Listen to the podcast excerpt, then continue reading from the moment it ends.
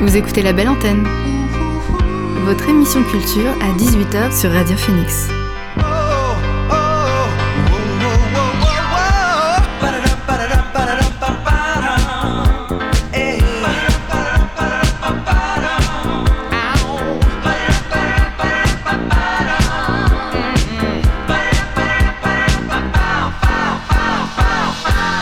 Bonjour à toutes et à tous, vous êtes sur Radio Phoenix et vous écoutez La Belle Antenne, votre émission sur l'actualité culturelle.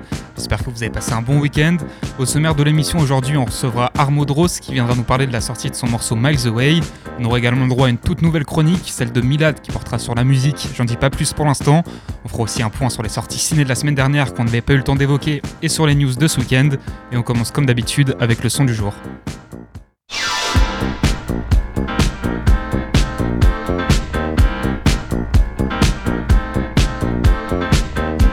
Le son du jour, c'est Fantasy de Pandrez.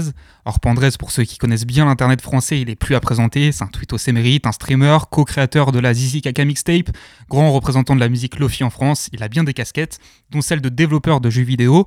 En effet, avant la sortie de la légendaire Zizi Kaka Mixtape, il a créé un jeu vidéo pour étoffer le lore du groupe qui n'a pas été loin de révolutionner l'industrie, notamment grâce à la qualité de ses musiques. Ceux qui ont eu le privilège d'y jouer se souviendront peut-être de celle du niveau de la forêt, que Pandrez a gracieusement rendu disponible sur les plateformes ce vendredi. C'est donc le son du jour sur Radio Phoenix.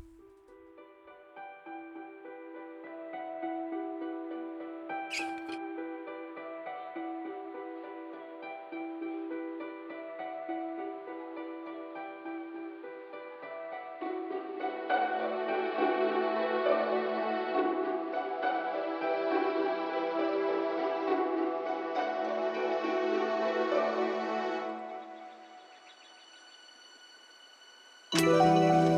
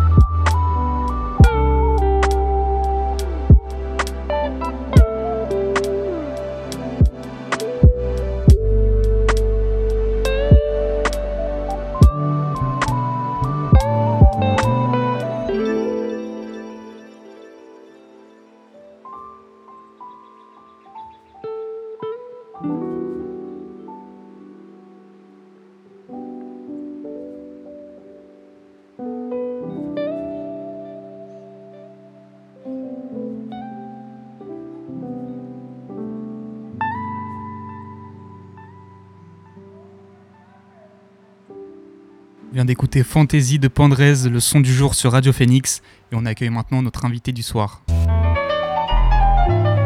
L'invité du soir dans la belle antenne.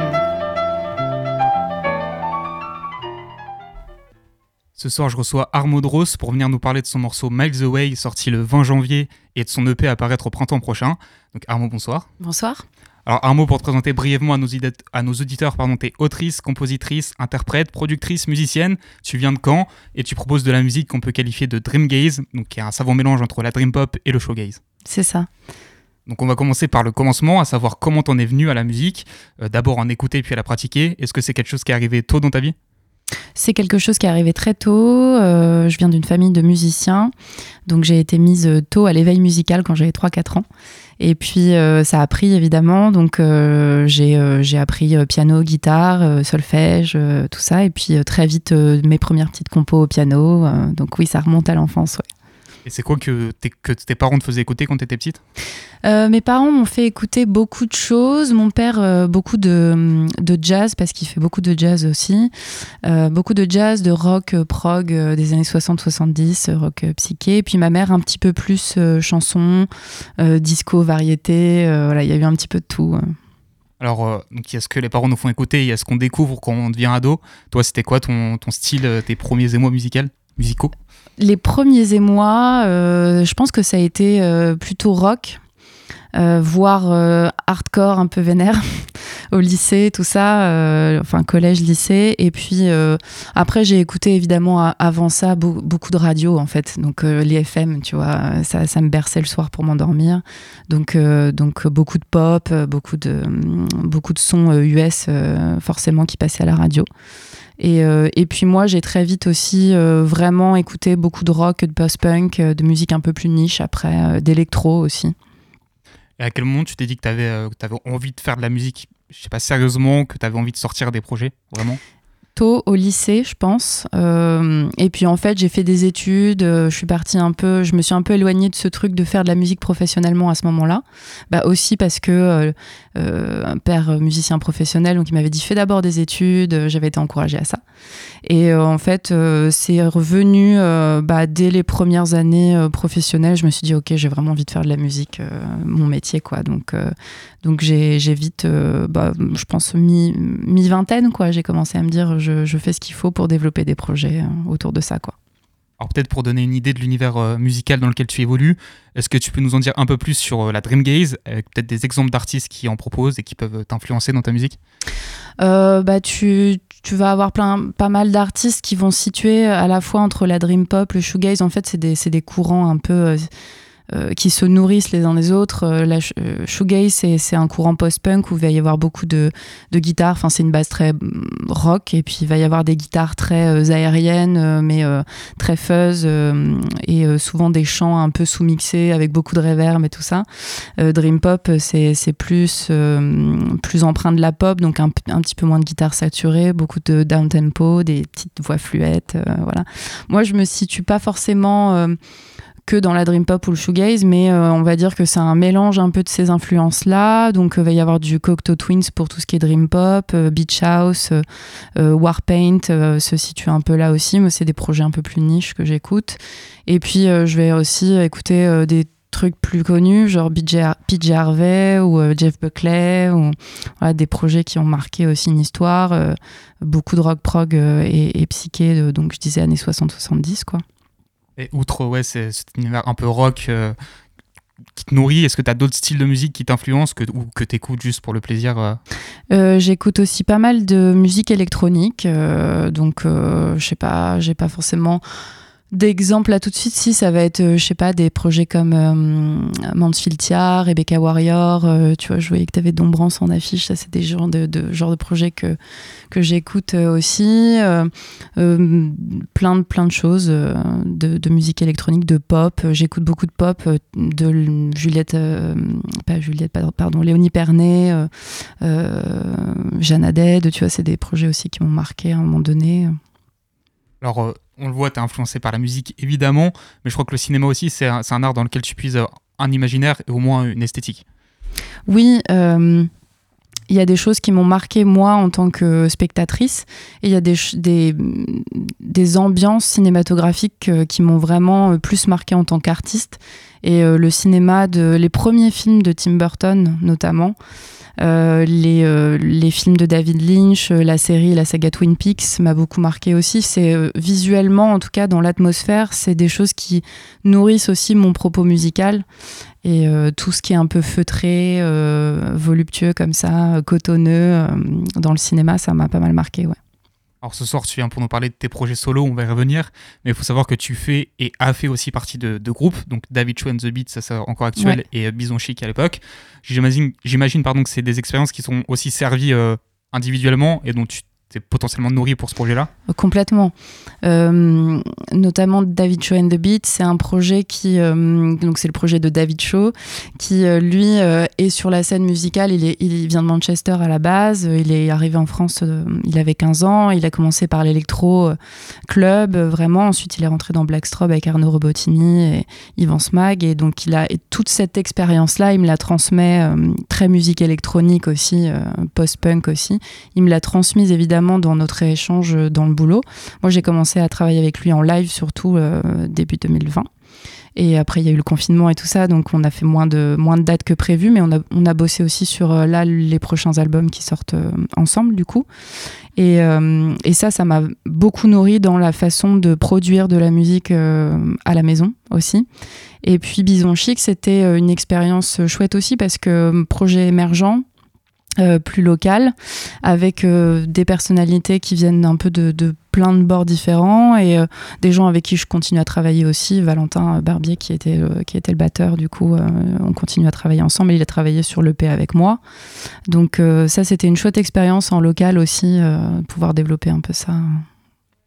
Avec David Chou, tu fais quoi du coup? Tu chantes, tu joues des instruments Ouais, je fais du synthé, synthé, chant, backing quoi, sur scène. Ouais. Alors, on a parlé de tes influences. Je serais partant pour entrer un peu plus en détail dans ton processus de création maintenant, notamment celui qui t'a fait aboutir à l'EP Misfit, qui sortira euh, au printemps prochain. Donc, on l'a dit, tu fais ta musique, t'écris tes textes. Est-ce que tu as une méthode pour créer les morceaux ou est-ce que ça se fait au feeling, euh, comme ça vient? Là, euh, c'est surtout des morceaux qui existaient d'abord avec un instrument. Donc souvent, euh, ça part d'une jam euh, guitare-voix ou euh, synthé, piano-voix, quoi. Et puis je pose très vite une mélodie dessus et le texte vient souvent parce que la mélodie m'a plu et je vais commencer à, avoir une sonorité qui me plaît dans les mots et puis après je vais développer autour d'un thème, quoi. Et, sur ces morceaux-là, je les ai ensuite un peu plus produits au fur et à mesure où je rentrais un peu dans le dur de la MAO sur, sur l'ordi avec Ableton. Et euh, j'ai, en fait, je suis allée au bout de pré-prod, on va dire, quoi, de maquettes abouties. Et après, j'ai euh, bah, travaillé avec d'autres gens, du coup, sur, sur ces morceaux-là, euh, plus ou moins en fonction des titres. Mais il y en a deux en particulier, on a vraiment travaillé main dans la main avec avec Valentin Barbier donc et Arthur Huiban qui sont un peu les deux tic et tac qui ne se lâchent pas dans la musique euh, à Caen. Ils bossent beaucoup ensemble et du coup on a vraiment travaillé sur on va dire deux trois morceaux vraiment euh, où Valentin a, repris la prod euh, et repassé derrière à pimper des choses, à produire des choses aussi dessus et euh, en allant pousser les prémix et tout ça quoi. Et puis il y a d'autres morceaux où j'ai gardé un peu plus la main sur la prod et j'ai travaillé un peu aussi sur des arrangements avec euh, d'autres euh, d'autres gens, Alexis Platerotti et puis Louis Lalevé qui a mixé aussi, qui fait partie de Ada. Louis Lalevé, voilà. en ce qui concerne tes textes, on est sur des écrits assez personnels, ou en tout cas qui traitent de sujets importants qui peuvent être aussi durs à aborder. Euh, comment tu fonctionnes dans ton écriture? Est-ce que tu pars d'un ressenti, de quelque chose que tu as vécu ou est-ce que tu veux aborder des thèmes qui sont importants pour toi? Euh, C'est un mix des deux. Il y a, je pense qu'on, bah, effectivement, j'aborde, en tout cas dans l'EP, j'aborde des sujets qui sont pas forcément ultra légers, mais euh, c'est, ça va parler beaucoup du sentiment de de d'aliénation, donc de, de, de, se sentir enfermé à un moment donné quand, quand, tu, quand tu cherches un peu ton identité quand tu es plus jeune ou quand tu commences je sais pas, à démarrer ta vie pro et que tu te sens pas bien dans, dans ton corps, dans ta vie, dans ta tête. quoi. Et euh, du coup, ça se nourrit à la fois d'expériences que moi j'ai pu vivre, mais aussi d'expériences, j'imagine, de plein de gens autour de moi et qui, euh, voilà, des choses qui, qui m'ont touché à un moment donné. Euh, ça peut être ça. Il y a aussi des sujets euh, autour de, de Lullaby for Lily, par exemple. C'est une, berceuse un peu euh, pop qui est écrite pour ma marraine qui est décédée très jeune, mais que je n'ai pas vraiment connue, que j'ai connue jusqu'à l'âge de 3-4 ans. Donc ça parle un peu plus de bah, quand une personne part comme ça, s'évapore un peu sans qu'on puisse la connaître vraiment. Donc ça se nourrit un peu de, de tout ça, quoi. Alors, en tant qu'artiste, mais aussi et surtout en tant que, que, personne, on va dire, tu défends des, des, valeurs qui se retrouvent aussi dans ton label, donc l'Élise Créature. Et euh, c'est des valeurs qui sont ouais, autour de la bienveillance, de la tolérance. Je sais que vous travaillez notamment sur la mise en avant de, de personnes invisibilisées et forcément, ça, ça se ressent, sans même parler de musique militante ou quoi que ce soit, ça se ressent dans ce que tu fais. Euh, et à commencer par le titre de l'EP, en fait. Misfit, c'est Misfit. ouais. Misfit, c'est. Euh, je trouvais que bah, justement, sur tous ces titres-là, il y a une reprise aussi dans l'EP. Euh, sur tous ces titres-là, il y avait un, sentiment un peu de parler de, de, ces gens qui soit se marginalisent eux-mêmes, soit sont marginalisés par, parce que, je sais pas, si, si, si, tu te sens fou un peu à un moment donné, hein, avec des gros guillemets, dans ta vie, ou si. si si tu te sens enfermé à un moment donné, que tu te sens pas à ta place, tu vas te sentir désaxé et pas en phase avec euh, le monde, alors qu'en fait c'est peut-être le monde qui est juste pas en phase et qu'on est tous un peu dans cette situation-là à un moment donné dans sa vie, quoi. Je sais pas, l'adolescence ça, peut être dur euh, pour plein de gens, on peut, on peut toute sa vie être, euh, être avec des émotions un peu plus dures, quoi. Donc Misfits, ça, ça rassemblait un peu toutes ces émotions-là un peu angoissantes qu'on peut avoir à un moment donné pour dire qu'en fait on est tous un peu désaxés que et que c'est une généralité pour tout le monde. Alors on l'a dit, cette EP il sort au printemps. On a déjà eu un extrait avec le morceau Miles Away, donc, qui est sorti le, 20 janvier. Euh, il parle de quoi ce morceau? Il parle de euh, cette distance que tu vas vouloir mettre à un moment donné ou que tu dois mettre avec euh, toi, une version de toi à des kilomètres. Moi, j'avais décidé à un moment donné de prendre la tangente de quitter Paris et d'aller m'installer à La Réunion plusieurs mois. Je voulais m'installer là-bas pour toujours et puis en fait, je suis revenue pour monter des projets. Mais euh, du coup, il y a eu cette, ce questionnement-là, euh, à ce moment-là, de se dire, mais si je mets, euh, je sais pas, 9000 km entre moi ici et, moi là-bas, qu'est-ce qui va se passer? Est-ce que je vais arriver à, à, me retrouver, à retrouver un peu les autres? Ça parle de ça, de cette distance qu'on a besoin de mettre à un moment donné. En plus du morceau, on a le droit à un clip, un sacré clip, même puisqu'il a été réalisé sur deux semaines, donc au caméscope vintage, donc on a un grain un petit peu ancien. on est sur une sorte de road trip dans ce mm. clip. C'était quoi l'idée derrière? L'idée, c'était justement euh, le, challenge d'aller tourner euh, avec euh, une vieille voiture de collection et puis un cheval de carrousel sur le toit de la voiture, justement pour traduire un peu ce truc de tu veux libérer, euh, libérer le cheval de carrousel qui est enfermé dans son, dans son petit manège qui fait des tours en permanence et lui faire voir un peu du paysage euh, euh, de manière absurde un peu partout et avant de le, libérer un peu. Donc je laisserai les gens aller voir le clip si, si vous ne l'avez pas vu. de ce twist de la fin du clip et, et c'était surtout cette idée d'avoir ce challenge d'aller tourner nous-mêmes et de se faire une grosse boucle de 2400 km pour, euh, pour tourner tout ça. Donc on a ramené 18 cassettes euh, vintage euh, à numériser en temps réel. C'était cool. Alors avant qu'on se quitte, je voulais évoquer avec toi un peu la scène. Qu'est-ce que ça représente pour toi la scène? Comment tu places ça par rapport à ton travail en studio par exemple? Bah Je pense qu'on est beaucoup de gens à faire de la musique pour le rendre aussi sur scène. Donc c'est évidemment euh, un pan euh, que j'ai vraiment envie de développer, surtout parce que euh, j'ai envie que le live sur mon projet puisse traduire justement un peu tout cet univers visuel que moi je mets derrière ces mots et cette musique. Donc c'est de développer évidemment de, de, de, de, tenir vraiment compte des lumières, mais de développer tout un univers de scéno et tout ça, c'est vraiment un truc que j'ai envie d'aboutir un peu plus quoi. Euh, et, là, pour l'instant, la scène sur ce projet, c'est toute seule avec des machines, des synthés, ma guitare. Euh, et, voilà, quoi. Donc, euh, c'est un, un, vrai challenge pour moi aussi d'être toute seule sur scène sur ce projet, quoi. C'est sûr. Alors récemment, tu as eu l'occasion de jouer au Cargo en première partie de Jeannadette que tu as cité tout à l'heure. Tu as joué à Paris aussi avec ton groupe. C'est quoi jusqu'à maintenant ton plus grand souvenir, on va dire, de scène? Qu'est-ce qui t'a marqué? J'ai, bah, on va dire les deux gros souvenirs là, ça va être ma première grande, enfin grosse scène dans le sens, euh, c'était avec David Chouan de Beat quand j'ai rejoint le projet en live. On a fait une boule noire à Paris qui était complète pour la release de, son album et c'était la première fois que je montais vraiment sur une scène euh, où les gens venaient me voir moi avec quelqu'un, mais enfin on vient te voir toi, les yeux braqués sur toi avec une salle complète et euh, salle parisienne en plus un peu dans un quartier un peu mythique. Donc c'était une grosse pression et c'était un beau souvenir parce que bah, c'était genre deux jours avant le confinement, donc euh, donc c'était un peu la dernière teuf avant que tout le monde se confine. Quoi. Et, euh, et puis l'autre gros souvenir, évidemment, c'est la, première partie de Jeannadette. C'était chouette parce que parce que bah, c'était une grosse pression pour moi d'être toute seule sur scène devant presque 1000 personnes qui étaient déjà là en fait euh, pour attendre Jeannadette. Et franchement, les gens étaient hyper bienveillants. Le cargo, c'est une, une, bonne salle. Et puis, c'était un peu à la maison. Donc, y il y avait tous les potes qui pouvaient venir, qui étaient là. Donc, c'était un super souvenir. Enfin, pour finir, qu'est-ce qu'on peut te souhaiter pour les semaines, les mois à venir et ben des dates, du live, et puis, et puis encore plein de nouveaux morceaux et, et, une sortie de P qui se passe bien. Bah, merci beaucoup Armo d'avoir été avec nous sur la belle antenne. Je rappelle que Miles Away est dispo sur toutes les plateformes et que le P Misfit arrive au printemps, donc n'hésitez pas à suivre Armo Dros sur les réseaux sociaux. Et justement, pour clôturer cette interview, je vous propose d'écouter le morceau Miles Away. C'est parti. Merci.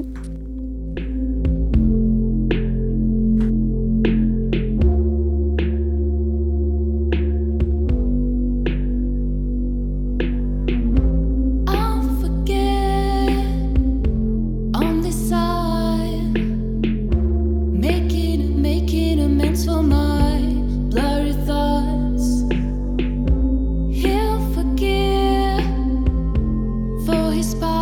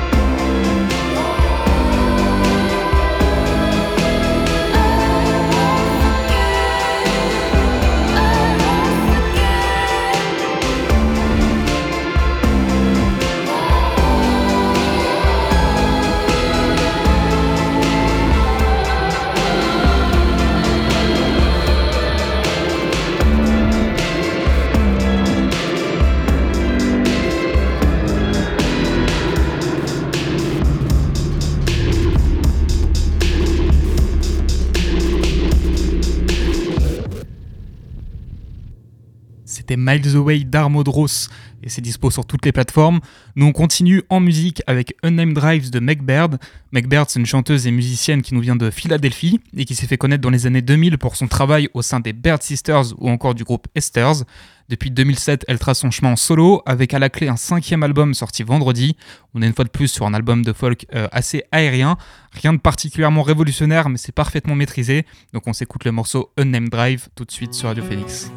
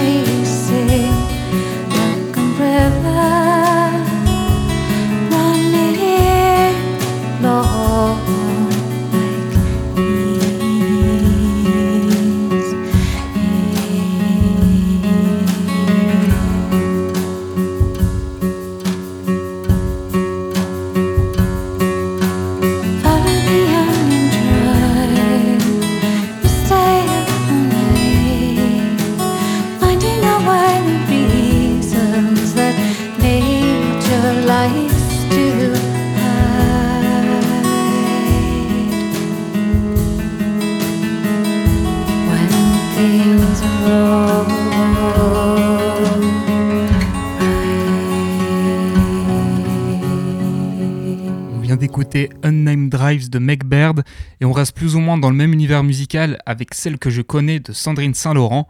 Sandrine Saint-Laurent, c'est une autrice, compositrice, interprète québécoise, diplômée de l'École nationale de la chanson. Tant vous dire qu'elle baigne dans la musique depuis son plus jeune âge et ça se ressent dans son tout premier album, Celle que je connais, un album d'indie folk au texte bien écrit et remarquablement chanté. Parmi les 10 titres de l'album, j'ai choisi de vous faire écouter le titre éponyme, Celle que je connais, c'est tout de suite sur Radio Phoenix.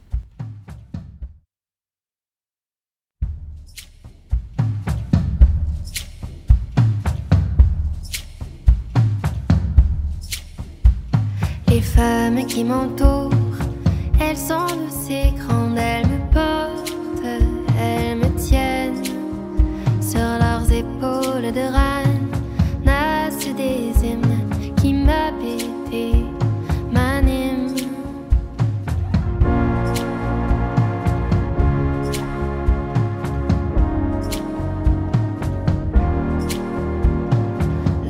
qui m'en sort redresse ma colonne si je tombe, si je tombe.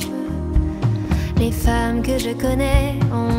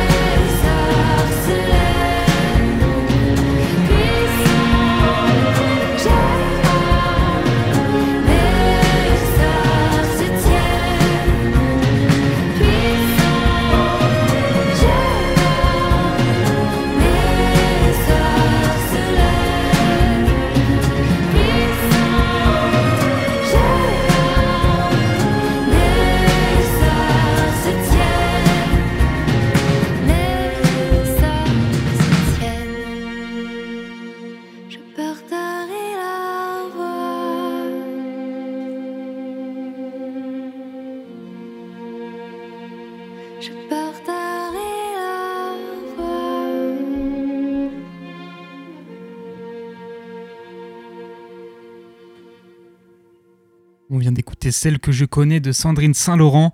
Et je laisse maintenant le micro à Milad pour sa chronique électro, mais pas que. Salut Milad. Salut Maxime, écoute, je suis très content d'être dans le thème de l'émission. Hein. J'ai vu que tu avais euh, invité un artiste musical et donc euh, je suis aujourd'hui très ému pour ce premier, comme tu l'as dit, électro, mais pas que. Et je vous présente aujourd'hui un de mes artistes préférés de l'année 2021-2022, Wes Stéphane. Je me souviens encore de la première fois où je l'ai découvert. Bon, c'était pas il y a très longtemps, c'était il y a un an ou deux.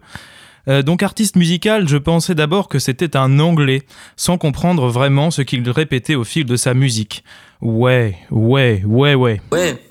D'ailleurs, c'est assez rare euh, pour que ça ait le mérite d'être souligné, un artiste français dans toute cette masse d'artistes anglais sur euh, les plateformes musicales comme Spotify. Et encore maintenant, à cet instant, je manque de mots pour introduire ma chronique. Car un seul tourne en boucle dans mon esprit. Ouais, ouais, ouais, ouais. ouais. Ouais, ouais, ouais, ouais, ouais, ouais. Ouais, ouais, ouais, ouais, ouais, ouais. Ouais, ouais, ouais, ouais, ouais, ouais. Ouais, ouais, ouais, ouais, ouais, ouais. Ouais, ouais, ouais, ouais, ouais, ouais. Ouais, ouais, ouais, ouais, ouais, ouais. Ouais Stéphane, ce nom vous dit peut-être quelque chose, Canet Canaise. En effet, l'artiste était programmé lors de la dernière édition du NDK au cargo en octobre 2022. À première vue et à la première écoute, on pourrait penser que Westéphane s'en fout un peu de tout.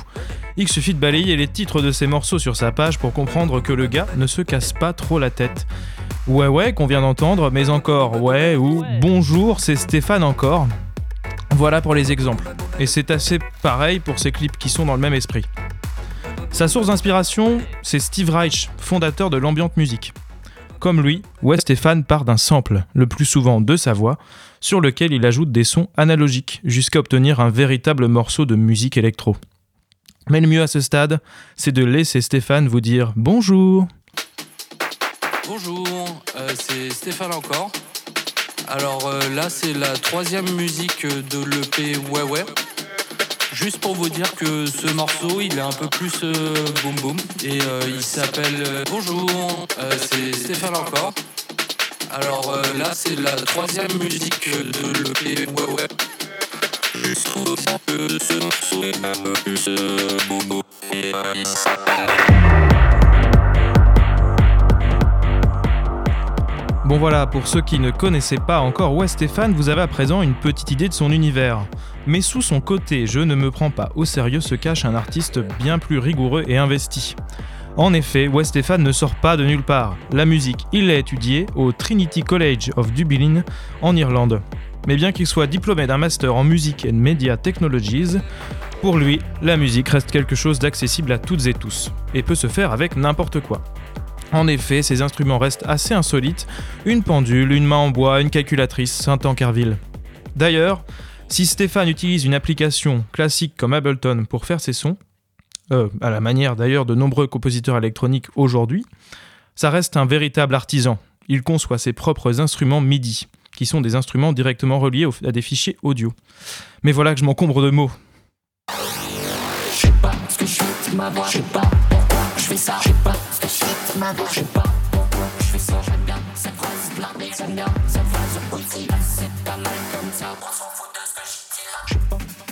Bon, je vous ai fait un petit euh, résumé de ce qui se passe dans ma tête.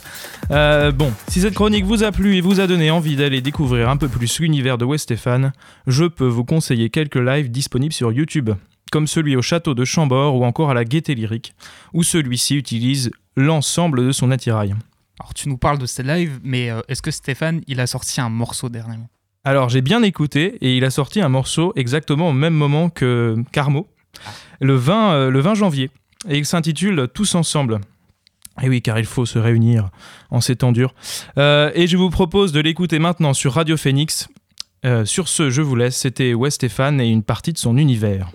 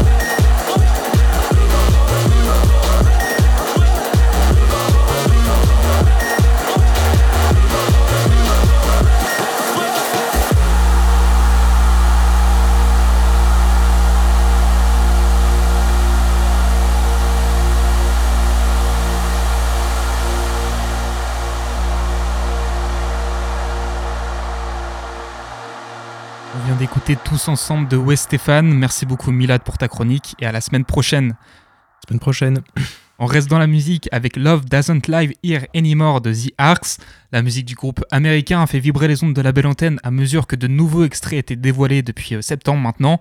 Il est maintenant temps de conclure cet arc avec la sortie de leur album électrophonique Chronique, 8 ans après leur premier projet Yours Dreamily, un projet de 12 titres qui tient les promesses entrevues avec la sortie des premiers singles. On va écouter le morceau Love Doesn't Live Here Anymore. C'est parti. Yeah.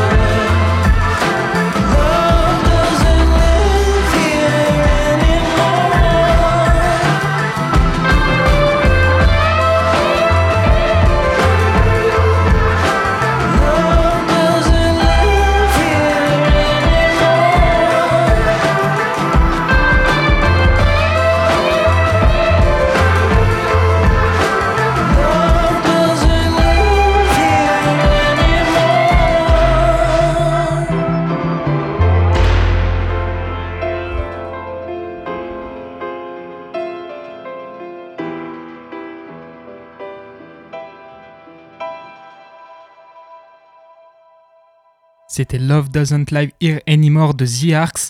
On reste aux États-Unis avec Drive Me Crazy de Lil Yachty.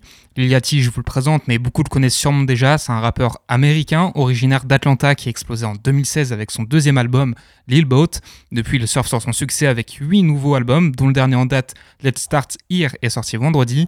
Et si on retrouve forcément un peu de rap, force est de constater qu'on s'en éloigne dans pas mal de sons, avec un mélange de styles assez exaltant, notamment avec une forte empreinte jazz et funk. Je vous invite à le découvrir dans son entièreté pour comprendre de quoi je parle. Et nous, on va commencer tout de suite avec le morceau Drive Me Crazy. C'est parti.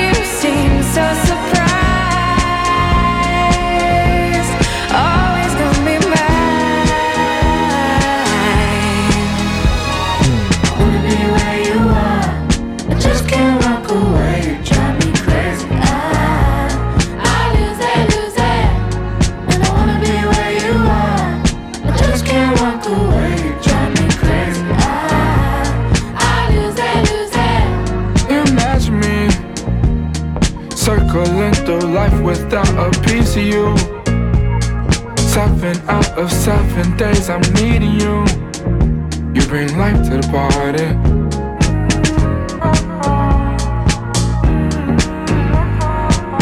Good love feels like butterflies suffocating your insides. Uh. It's a late night, you know I'll try. I cannot picture when you ride. I'm mistaken, thinking you were taking, knowing that you were always mine. Feel so surprised. You're always gonna be mine.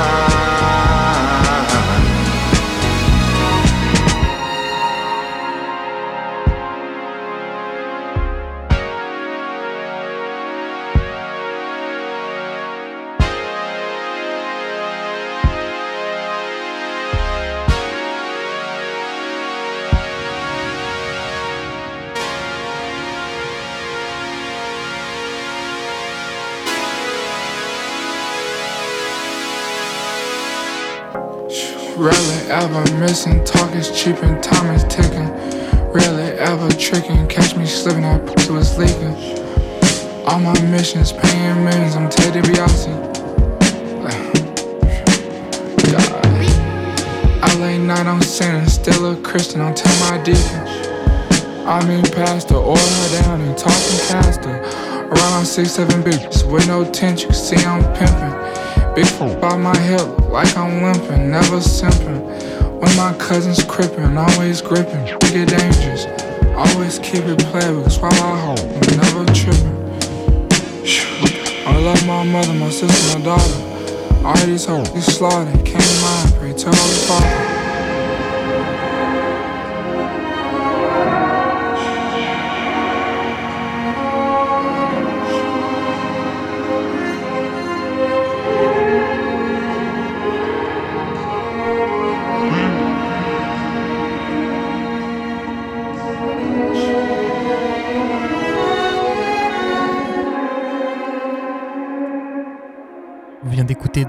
Crazy de Lil Yachty et on passe maintenant aux sorties ciné de mercredi dernier. J'avais pas eu le temps de vous en parler la semaine dernière, mais je tenais à le faire aujourd'hui parce qu'il y a eu quelques sorties sympas.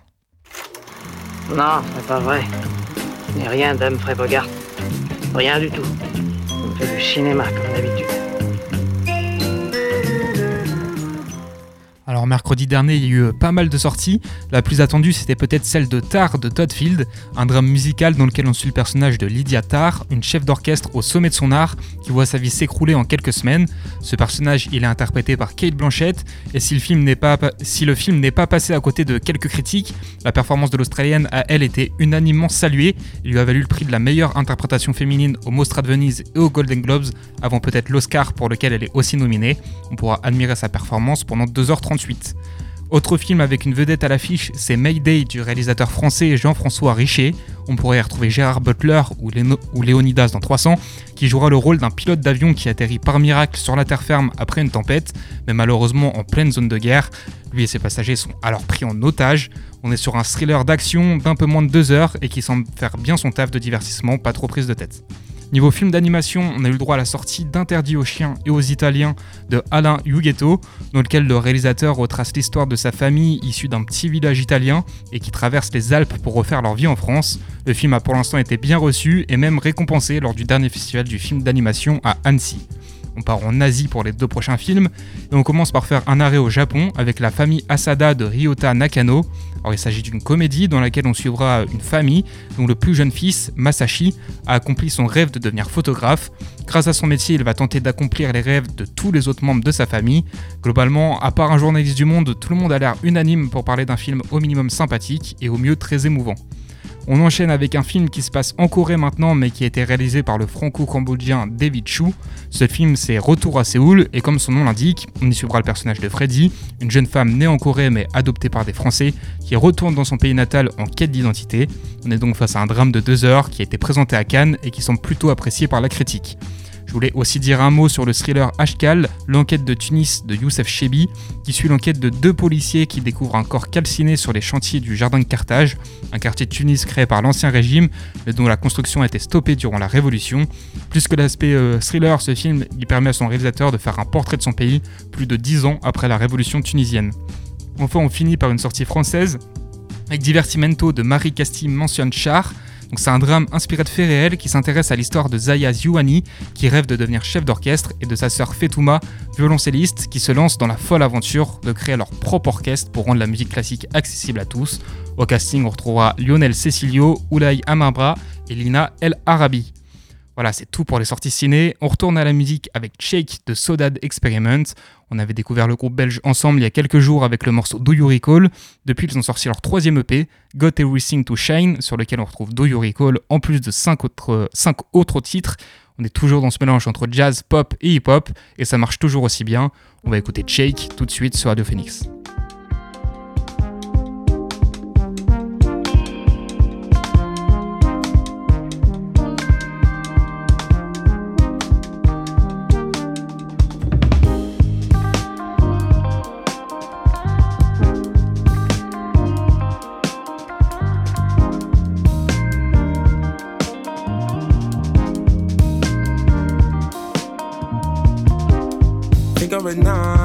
Don't get fooled or mesmerized. Call it justice, just to be twists and turns. But do they know what's on your side? I would say, do they know? When they don't think about who's next, they're holding you down. All this criticizing, patronizing, they're holding you down. I do wanna side, I do wanna side, I do wanna side.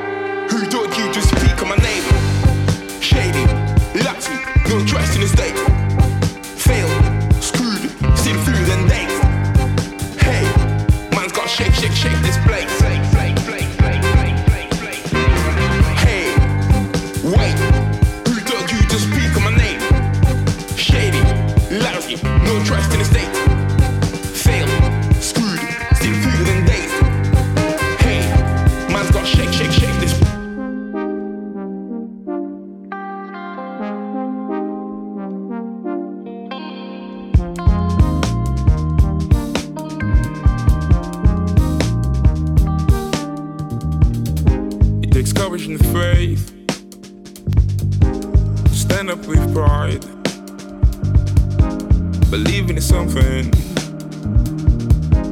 that only feels right. When they don't think about who's next, they're holding you down. All this criticizing, patronizing, they're holding you down. I do wanna side, I do wanna side, I do wanna side. Let them breathe, let them breathe, let them be, let them hope, let them love and let them free. It's all that we want, all that we're asking for, all that we want.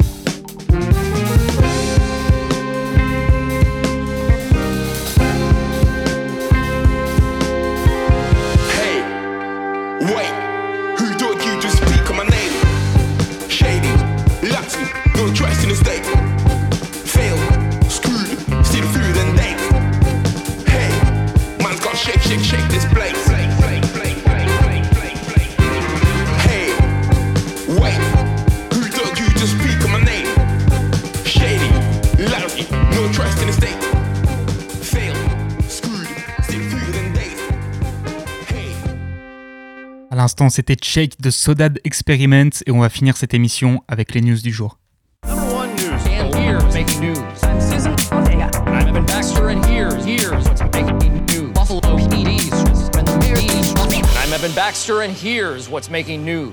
On va commencer ces news par du cinéma et par les résultats de la 30e édition du Festival du film fantastique de Gérard May qui se déroulait ce week-end.